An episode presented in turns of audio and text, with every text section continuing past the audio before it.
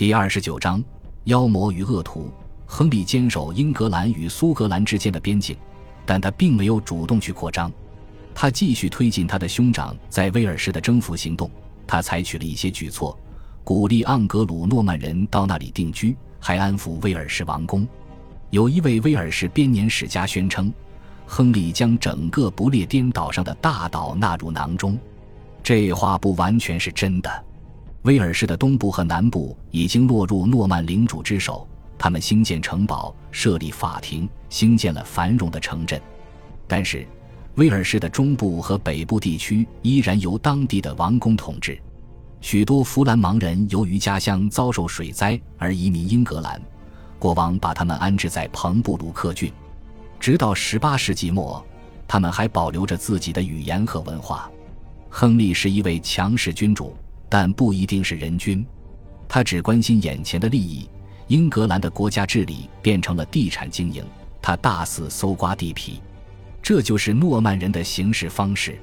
在他当政期间，彼得伯他的罗修道院的僧侣哀叹花样繁多的压迫和税收，庄稼连年欠收也削弱了人们承受苛捐杂税的能力。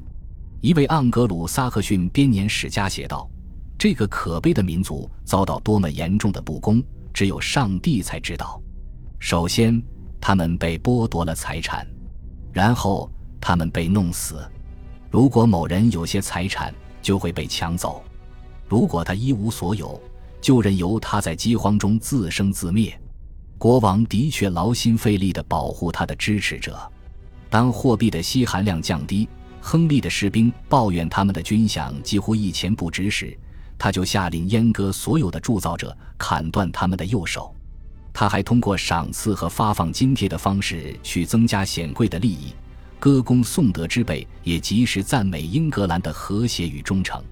换句话说，贵族总是能够被收买的。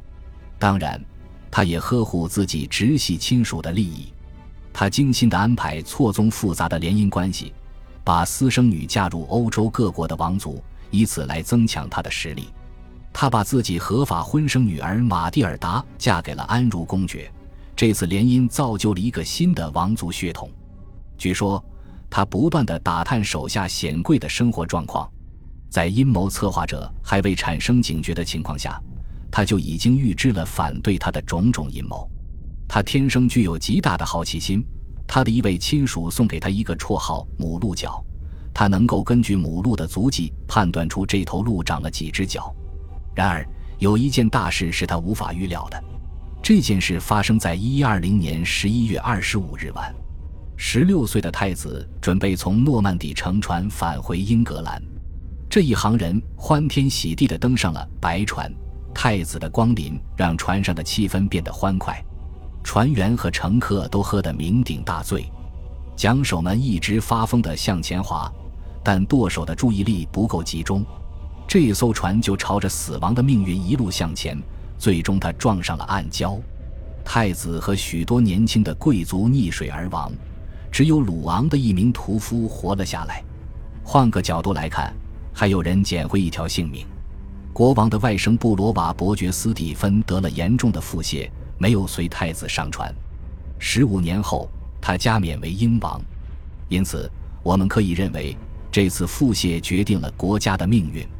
政治家可能有宏谋大略，学问知识可能精于算计和总结，外交官可能擅长辩论和搪塞，但偶然性支配了人类身边发生的事情。据说在这次海难之后，亨利再也没有笑过。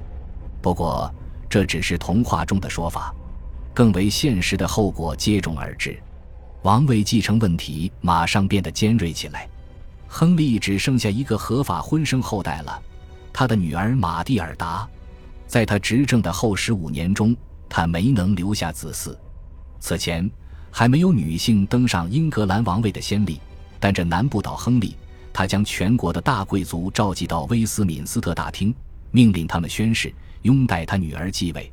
亨利声如洪钟，气场强大，把这些人都给镇住了。他们赶紧奉命宣誓。然而。一件始料未及也无法预见的事情再次发生了，王位继承产生的危险后果就是长期的内战。在诺曼底的皇家森林狩猎期间，亨利染上了烈性热病。据记载，由于食用过量的七鳃鳗，他的死亡加快了。他确实一直喜欢吃海鲜。在一份特许状中，他允许伦敦主教从泰晤士河捕捞鼠海豚，但鼠海豚的舌头要留给我。他身体虚弱，神志不清，一连躺了好几天。他在许多证人面前忏悔了自己的罪行，也得到了赦免。他的尸体被交给一位倒霉透顶、手艺不佳的防腐师处理。由于尸体发出恶臭，此人惨遭处死。编年史家亨廷顿的亨利评论说：“他是亨利害死的许多人中的最后一位。”尸体流出了黑色的液体，最终被送往雷丁修道院。这所修道院是亨利为了纪念他的儿子而兴建的。他的遗迹今天依然可见。要用正面的话来评价他的功业，并不是一件容易的事情。他维护了国内的和平，他善于经营商业，通过任命所谓的新人，增强了国家的治理。按照奥尔德里克·维塔利斯的说法，这些新人是出身低微的诺曼或布列塔尼牧师。国王将他们从蓬窗草友中时拔出来，加以重用。他很善于利用他们，也不吝赏赐。他们代表了一个新兴的职业官僚阶层，他们有固定的官署，不会随着王室到处巡游。他们是中央政府的标志。国王总是要想办法弄钱的，而王室政府增强自身的实力，本质上也是为了增加王室的收入。货物和土地被没收后，都要交给国王。各式各样的原告可以花钱行贿。获得皇家恩典，就罚金进行讨价还价，这就是历史学家所描述的法律改革。亨利宫廷中的一位法官对同时代人的评论非常严厉。由于金钱的欲望，我们都成了暴君。他这样写道：“打官司让人如此焦虑，催生了如此多的欺诈行为，人们都想方设法避免这些敲诈勒索和不确定的申诉结果。”有人将亨利描绘成公正的狮子，其实他也不过如此。狮子的法律就是丛林法则。他还找到了其他敛财的方法。在他统治期间，负责预算的财政处和审查账目的官署变得愈发重要。钱来自税收和关税。一位有钱的孤儿可以卖给出价最高的投标者，这个人就成了他的监护人。富裕的女性继承人可以买来做新娘。这一切只不过是能否抓住机会的问题。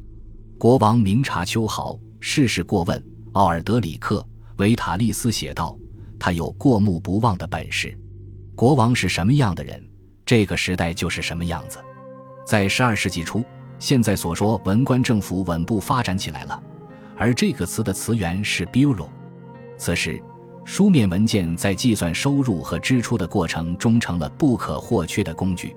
在这一时期，宫廷中的两个核心部门逐渐成型了。书记处的官员由牧师充任，处理各式各样的政务，从善写条约到颁布特许状，都由他们承办。